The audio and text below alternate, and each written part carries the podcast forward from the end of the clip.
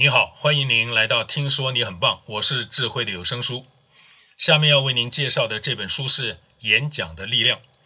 我们常说沟通，许多人因为怕麻烦而放弃沟通，他们经常说懒得跟你废话。但是有另外一群人不是这么生活的。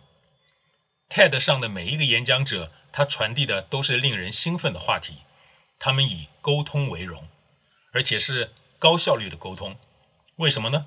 因为演讲是一对多的，而且演讲是具有高度感染力的。TED 的创始人也是本书的作者克里斯·安德森，不仅打造了一个伟大的平台，也在过去的十六年里目睹了无数优秀演讲者的神奇表现。最后，他整理出来了这本书。作者相信，任何人都可以成为优秀的演讲者，因为对大部分听众来说，以朋友对话的方式演讲会更好，所以如果你曾经在饭桌上对着一群朋友讲话，那么你就已经知道该如何发表公共演讲了。作者认为，学会沟通，忠实地表现自己，分享有意义的想法，这就是演讲。接下来进入主题。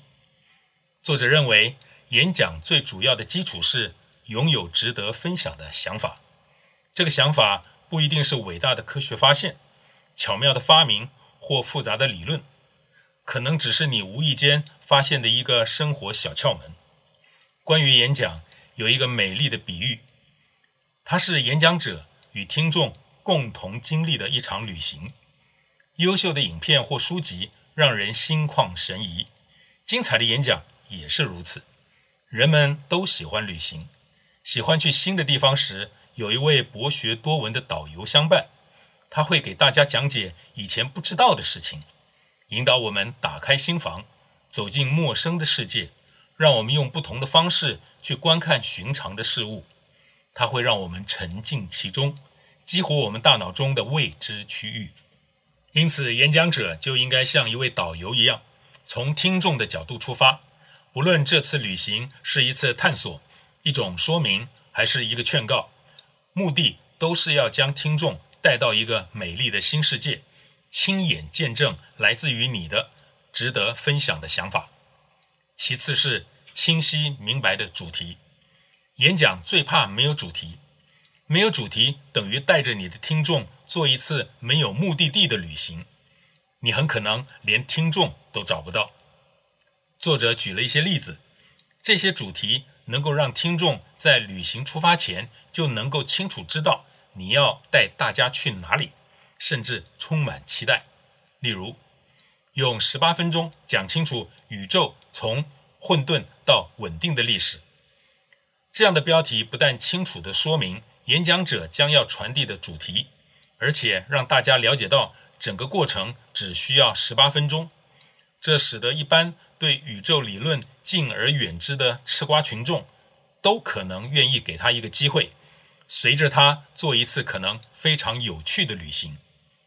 除了标题，还有开场白，一段清晰明白的开场白，能够让听众快速了解你要表达的主题。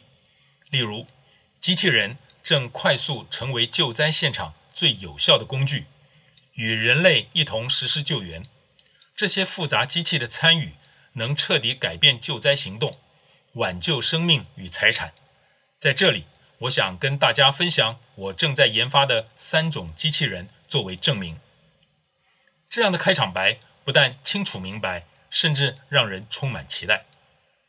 确定主题作为框架之后，我们就可以使用五种工具来搭建我们演讲的实质内容了。这五种工具分别是联系。叙述、解释、说服、展示，这五种工具可以只使用其中一种，也可以融合多种，当然也能够全部都派上用场，而且可以任意调配比例与顺序。第一种，联系，也就是与听众建立起信任的纽带。作为演讲者，你要做的第一件事情就是解除听众的武装。这样，他们才愿意在短时间内向你敞开心扉。当你走上舞台，不要急着开始，先从容地找到几位听众，看着他们的眼睛，点头问候，面带微笑，然后再开始。要解除听众的武装，你还可以展示自己的脆弱。台湾艺人林峰在一次电视节目上发表了一段精彩的即兴演讲，其中对自己长相的形容堪称经典。在下林峰，这两年我大江南北走了一回，男听众对我印象特别好，因为他们见到我本人会立即产生优越感，他们认为本人长得很中国，看来中国五千年的发展历程都写在我的脸上了。简单说，自嘲与真诚就是展示脆弱最好的方法。第二种，叙述，讲故事的强大魅力。讲故事的公式在许多书籍中都有精彩的案例，但讲故事也不是套上公式那么简单。事前的精心设计是无法回避的体力加脑力活。用一个大家都听过的故事来举例。阿拉丁的童话故事大家都听过，但它就无法套入公式。为什么？因为它不合理。凭什么把公主嫁给一个小偷混混呢？于是迪士尼在编写阿拉丁剧本的时候，就加入阿拉丁将偷到手的面包送给穷人姐弟的情节。这一个暖心的举动立刻融化电影观众的心，随后的情节发展就顺理成章了。第三种解释，如何解释艰涩的概念？作者举了一个研究人类大脑的演讲做例子。演讲者说，相对于二十分钟的演讲来说，两百万年显得极其漫长。然而，从进化的角度来说，两百万年只是一瞬间。不过，这两百万年的时间里，人类大脑容量增长了两倍。为什么大自然那么迫切地想让我们每个人都拥有如此巨大的大脑呢？原来大脑长出了一个新的部分，叫前额皮质，它的功能如同一个模拟器。从此，人类就能在大脑中模拟未曾真实经历过的事物。因此，我们不需要真的去尝试大蒜冰淇淋，我们的大脑可以马上模拟出那种味道。这段话。完整包含了解释艰涩概念的五个步骤，我们分段再听一次。第一句说，相对于二十分钟的演讲来说，两百万年显得极其漫长。这个开头对人类大脑科学一无所知的听众来说就很友善，似乎没有想象中的复杂无趣。这是第一步，从友善的概念出发。第二句说，然而。从进化的角度来说，两百万年只是一瞬间。不过，这两百万年的时间里，人类大脑容量增长了两倍。为什么大自然那么迫切的想让我们每个人都拥有如此巨大的大脑呢？这一句让人意识到我们存在某种知识缺口需要填补，立刻激发了好奇心。所以，第二步是点燃好奇心。第三句说，原来大脑。长出了一个新的部分，叫前额皮质。这时候开始介绍知识点了，所以第三步是逐一介绍概念。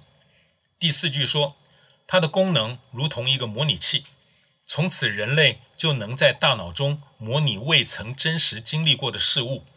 这个比喻立刻让人将疑惑与平时熟悉的事物建立了联系，因此第四步叫比喻。第五句说。因此，我们不需要真的去尝试大蒜冰淇淋，我们的大脑可以马上模拟出那种味道。最后，用一个幽默有趣的例子做收尾，这就是第五步。举例，短短五句话的解释，我们对世界的认知发生了改变，变得更丰富、更深刻、更真实。接下来是第四种，说服，用推理一步一步征服。这种方式可以锻炼自己在逻辑上的完整性，例如鼓励年轻人勇敢尝试。就有人这么说：如果你不知道自己想要什么的话，趁年轻，何不多多历练，做个实验，试试一单四一瓢饮，跟朋友绝交，宅在家里，沉浸在喜欢的领域当中，撑上几个月，或者出去打工，存够钱，再吃香喝辣。全部一晚上花光，痛痛快快当大爷。接着，你才能认真的扪心自问：少爷的傲气与大爷的豪气，对你哪一种更痛快？就怕只敢问不敢试。很多人活了一辈子，到死都不清楚自己是怎么回事儿。人活着就不要怕走错，怕走错，很多事情就根本没走过。第五种，展示，请给我惊喜。让人获得一种思想最直接的方法是什么呢？展示出来。例如，你可以展示你的艺术创作，公开你发明的产品，描述你对未来城市的愿景，分享你穿越西藏无人区的精美照片。以上是演讲内容的五大工具。接着，我们进入到演讲的准备阶段，看看有哪些我们应该注意的地方。第一个，演讲稿背还是不背？背诵演讲稿不应该是固定的规则，而是因人而异的选项。关键是哪种方式更适合你自己。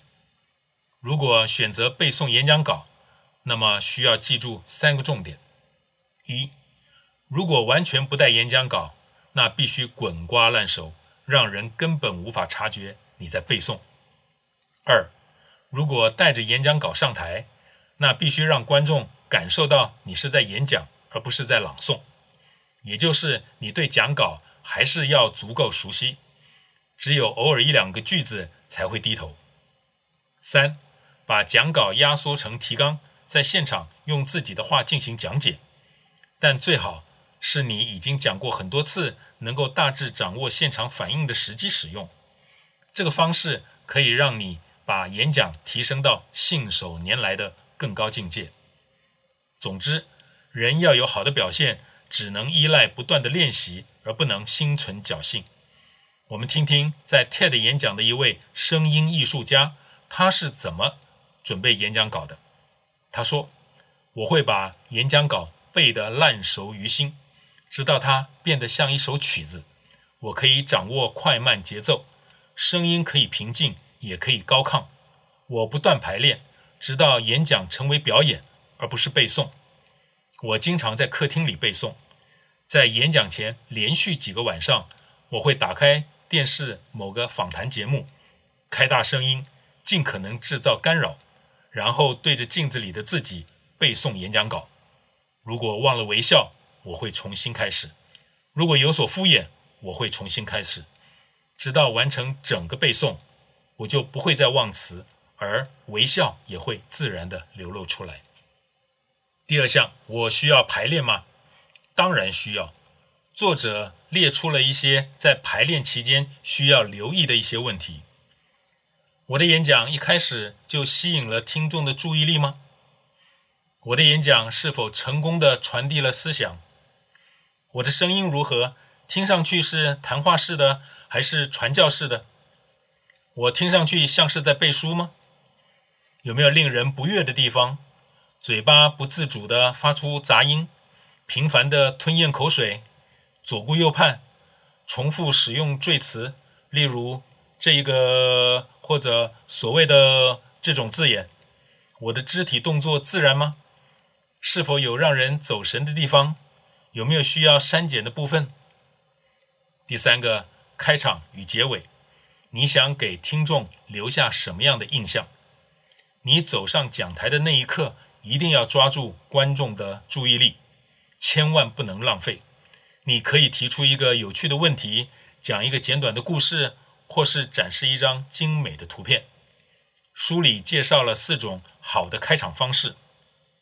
第一，加一点戏剧化的元素。有一位知名厨师，他的演讲开场白是这样的：令人悲伤的是，在接下来的十八分钟里。将有四个活着的美国人将死于他们所吃的食物，一句话就立刻抓住了观众的注意力。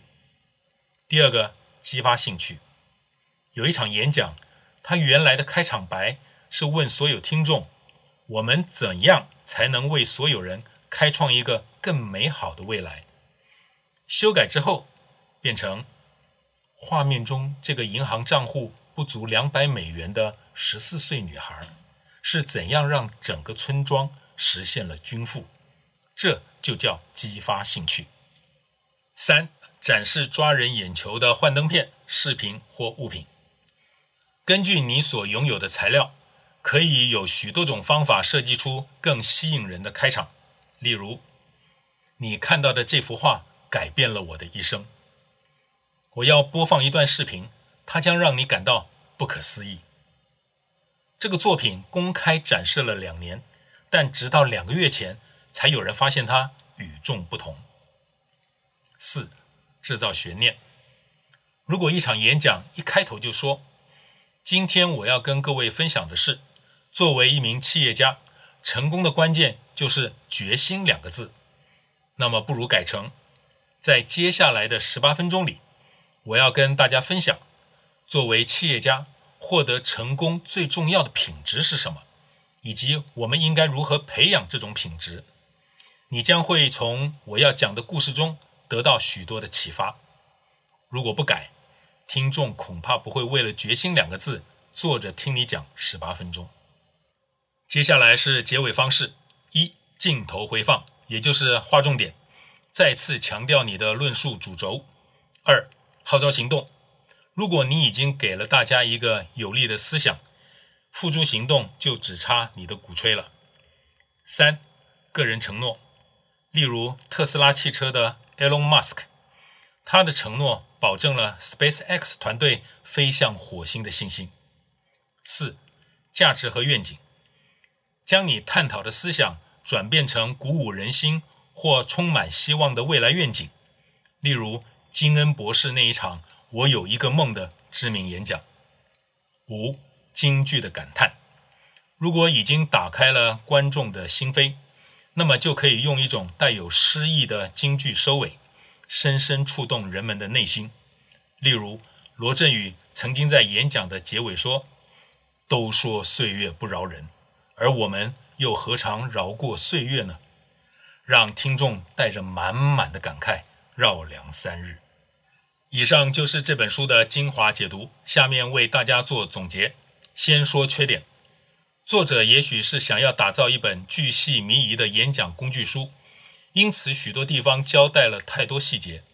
但这些太过针对演讲小白的部分，又不应该是钻研 TED 演讲的读者需要看的入门技巧，因此经常在阅读时感到突兀的落差。毕竟，这不应该是初学演讲者所看的入门书。再说优点，这本书等于是 TED 过去数千场演讲的成功与失败的总结。作者以科学的方法进行了大量的整理，同时让我们能够对许多大师级讲者的思维方式、逻辑整理、结构安排，甚至故事的布局与幽默的伏笔，都有直接的了解。并且能够掌握。如果你事先看过一些知名的 TED 演讲，在阅读本书的时候，就会不断地得到如大师开示般的恍然大悟。原来讲者是这样设计他的演讲来传递他的想法。如果你真的对把自己的想法塞进别人的脑袋有兴趣的话，这本书对你来说就是遍地黄金。最后是我对本书的心得。谈话、沟通、演讲，都跟写作一样，有主题、有内容、有层次、有头尾，否则就是语无伦次。恭喜您读完了《演讲的力量》这本书，请将我的解读转贴给你的朋友，让大家都知道。听说你很棒。